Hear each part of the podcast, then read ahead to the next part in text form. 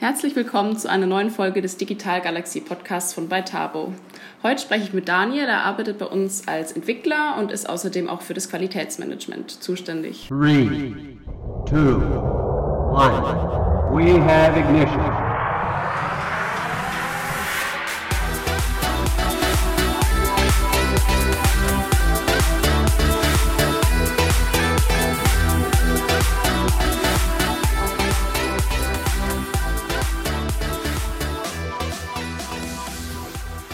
Daniel. Hi. ähm, als allererstes vielleicht mal die Frage, wie lange arbeitest du hier schon und was sind denn so deine Aufgaben bei deiner aktuellen Position?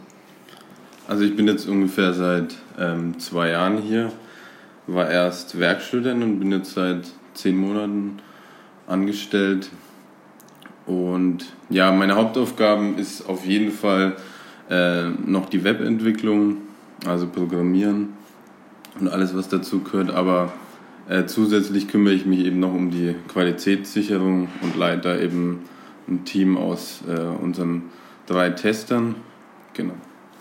Okay, jetzt äh, werden sich vielleicht unsere Zuhörer wundern, warum ich mit dir spreche, ähm, weil wir jetzt kein spezielles Thema bis jetzt genannt haben, aber es geht halt einfach um dich persönlich und zwar, weil du eine, ja, einen etwas anderen Weg genommen hast, wie vielleicht andere, die bei uns als Entwickler arbeiten. Und ähm, ja, darüber wollte wollt ich heute mit dir sprechen. Ähm, mhm. Da vielleicht die erste Frage einfach, wie bist du dann eigentlich so zu bei Tabo gelangt? Wie war da so dein Weg zu uns? Also, weil du es ja schon angesprochen hast, dass ich ein bisschen einen anderen Weg gewählt habe. Also, ich habe nach dem Abi äh, direkt Pädagogik studiert, habe das auch abgeschlossen, habe aber auch schon während dem Studium eigentlich gewusst, dass ich das nicht arbeiten möchte und habe dann aber ein Jahr ähm, mich darin versucht und ja, wusste dann aber, dass ich, dass mir das nicht reicht. Habe dann nochmal Softwareentwicklung studiert und bin nach im zweiten Semester dann als Tester zu Beitaro gekommen. Ja. Okay, ähm, ja, wie hast du das denn so gemerkt, dass das irgendwie das Pädagogikstudium nichts für dich ist? Oder, oder wie kam es dann so zu dieser Entscheidung, dass du dann nochmal so eine komplett andere berufliche Richtung einschlagen wolltest? Also ich denke, einmal ist es einfach ein Bauchgefühl, dass du merkst, ja, du könntest jetzt schon arbeiten in dem Bereich, aber du überlegst dir natürlich auch, gut, das mache ich jetzt 30 Jahre und wenn es einfach nicht genau das ist, was du willst, dann sollte man sich auf jeden Fall mindestens einmal überlegen, ob man nicht vielleicht trotzdem noch switcht. Also bei mir hat auch im Umfeld jeder gesagt, ja gut, willst du jetzt ernsthaft Programmierer werden, nachdem du jetzt äh, ein Diplomstudium abgeschlossen hast, was ja auch fünf Jahre dauert. Und ich habe dann aber einfach für mich entschlossen, nein, das mache ich jetzt und ich probiere es einfach aus. Ähm, genau.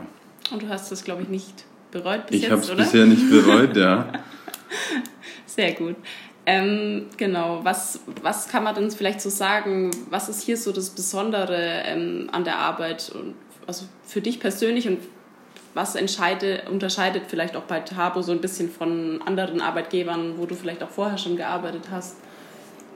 Ähm, ja, der Hauptaspekt ist natürlich hier, ähm, vor allem als ich vor zwei Jahren herkam, da waren wir natürlich auch noch kleiner, da war das einfach dieses Startup-Lifestyle, diese Offenheit, ähm, dieses äh, Flexible und auch diese flachen Hierarchien, die ich natürlich vorher überhaupt nicht kannte. Also da war ich auch noch komplett grün hinter den Ohren.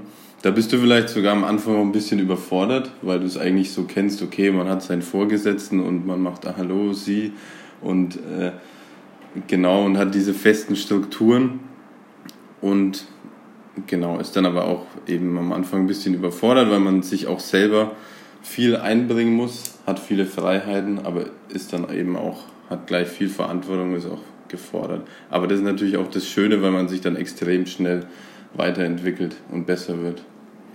Da kann ich, glaube ich, gut gleich zur nächsten Frage überleiten. Ähm, was hat denn bei Tabo für dich dann eigentlich äh, so getan? Also auch, dass du dich so, so weiterentwickeln konntest Gab es da irgendwie bestimmte Sachen, wo du sagst, ja, jetzt im Nachhinein, das, so, eine, so eine Möglichkeit hat man vielleicht nicht in einem anderen Unternehmen? Also schon mal natürlich das Coole war, eben im zweiten Semester habe ich mich beworben, ähm, war zwar als Tester, aber selbst als Tester solltest du eigentlich gewisse Voraussetzungen haben, ähm, und eigentlich auch programmieren können, auch wenn es um automatisiertes Testen und sowas geht. Und ich hatte von allem Möglichen einfach gar keine Ahnung, auch keine Ahnung, wie ein Startup abläuft. Ähm, was es für Technologien gibt in der Webentwicklung, war ich völlig fremd, weil du im Studium fängst mit Java an und programmierst da ein bisschen rum und bist eigentlich einfach ziemlich verwirrt, weil die Informatik so breit gefächert ist. Mm. Und dann war natürlich schon mal das Erste, dass bei Tabo sagte, nee, kein Problem, solange du weißt, wie man Computer einschaltet, darfst du gern bei uns arbeiten, weil jeder erstmal zeigen kann, was er kann ähm, und wir nicht gleich sagen, okay, dir fehlt die und die Qualifikation, deswegen brauchst du gar nicht hier anfangen. Und das ist eigentlich schon mal das Erste, was einfach cool war und wo ich schon dachte, ja, ja mega. Und dann hast du natürlich eine Phase, du wirst natürlich auch ein paar Sachen einfach reingeworfen und gesagt, okay, jetzt probiere ich einfach mal aus wirst du schon hinbekommen. Bei uns wird auch immer gesagt, du kannst Fehler machen, ist gar kein Problem, du sollst halt nur eine zweimal machen. Und dann hat es ja auch bei mir so angefangen, dann war ich Tester und habe dann natürlich auch am Anfang gehört, wie teste ich denn überhaupt und äh, dies und das und da weiterentwickelt und kam dadurch, das war eigentlich das, das Coole, dann so in die Webentwicklung rein, weil mir dann auch gleich mal von Anfang an auch gesagt hatte, wenn du Bock hast, kannst du immer gern auch mal was programmieren, versuch's einfach. Es waren natürlich kleinere Projekte, wo ich jetzt nicht gleich alles abschießen konnte.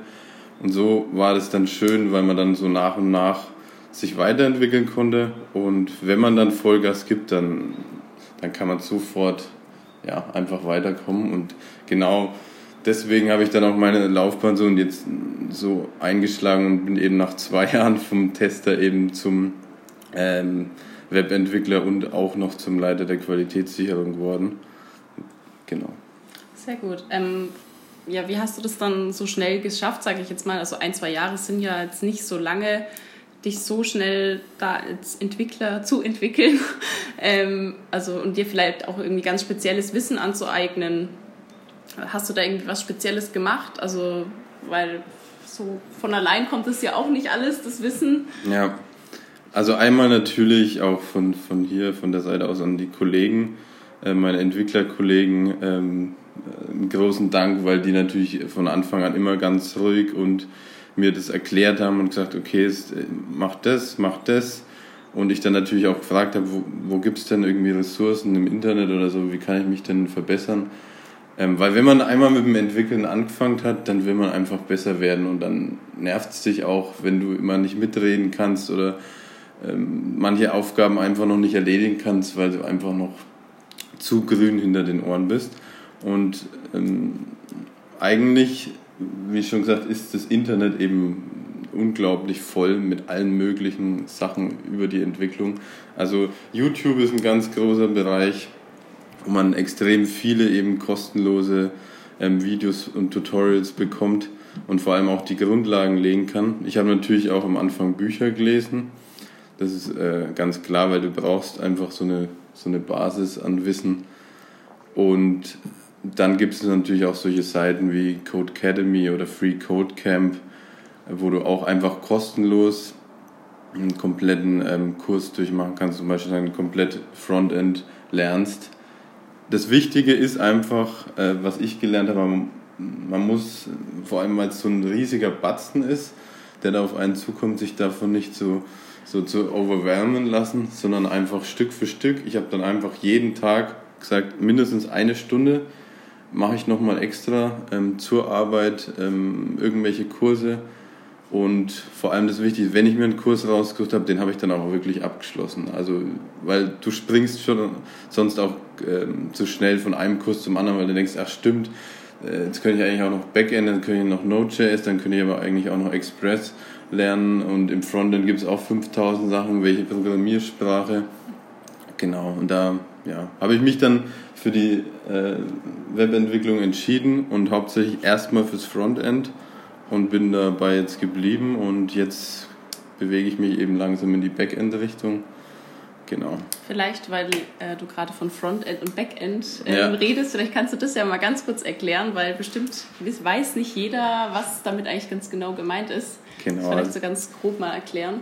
Also das Frontend, wie der Name schon ein bisschen sagt, so äh, das Vorderende heißt einfach, was sehe ich. Wenn ich jetzt zum Beispiel eine App baue, dann schaue ich auf mein Handy und das, was ich sehe, ist das Frontend oder auch das UI, das User Interface. Ähm, und das Frontend wird nochmal so ein bisschen unterteilt, eben in UI, User Interface und auch noch in UX, User Experience. Ähm, da mache ich nicht nur, ähm, wie schaut das aus, sondern habe natürlich auch Logik, was passiert, wenn ich auf den Button klicke, ähm, wenn ich irgendwelche Berechnungen habe. Und im Gegensatz dazu habe ich das Backend, eben das hintere Ende. Und das Backend macht quasi die ganze Logik dahinter. Die, das Backend kommuniziert auch mit einer Datenbank zum Beispiel, wo ich meine Daten speichern kann, ob es jetzt ähm, irgendwelche User-Daten sind oder sonstiges und schickt einfach, das Frontend kommuniziert immer mit dem Backend, sagt, gib mir mal bitte die und die Daten. Backend sagt, jo, bekommst du kein Problem. genau. Und so funktioniert es grundlegend. Sehr cool. Ähm, wie hast du das dann so geschafft, wenn du nach der Arbeit jeden Tag noch mindestens eine Stunde äh, sozusagen übst?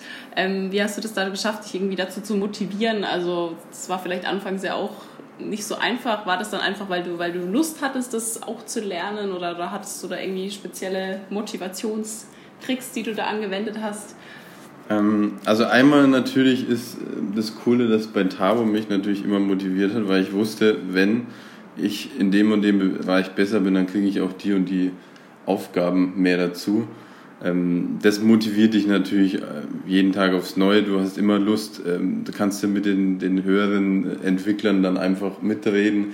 Ähm, ja, und das, das ist schon mal, schon mal, schon mal, man muss natürlich auch sagen, man, ich hatte so am Anfang dann diesen Hype, äh, yeah, und habe mich da voll reingegangen und hast du natürlich auch mal, und vor allem in, in der Informatik hast du einfach auch oft so, was einfach denke ich, dann geht's, dann gehen Sachen einfach nicht und du verstehst es einfach nicht und höchst Stunden, Tage an einem Thema. Und ja, die Frage ist, wie, wie motiviert man sich da aufs Neue? Das heißt, oft ist es auch einfach dann durchhalten. Und irgendwann klappt es dann und dann ist das schon mal wieder Motivation genug, weil du dann beim nächsten Mal genau weißt, okay, da ist jetzt wieder ähm, ist jetzt wieder ein Fehler oder du kommst gerade nicht weiter, aber du hast es beim letzten Mal schon gelernt. Irgendwann kommst du dahinter und dann funktioniert es. Und das ist, glaube ich, auch so ein, so ein Hauptding in der Programmierung, dass man sich davon verabschieden muss, dass alles immer gleich funktioniert, sondern man das als normalen Bestandteil ansehen muss, vor allem wenn man auch in so einem innovativen Bereich wie wir sind, dass Sachen erstmal nicht funktionieren und man erstmal schauen muss, okay, ähm, welche Fehler habe ich, wo sind die Probleme und am Ende gibt es immer eine Lösung. Das ist das Schöne. okay.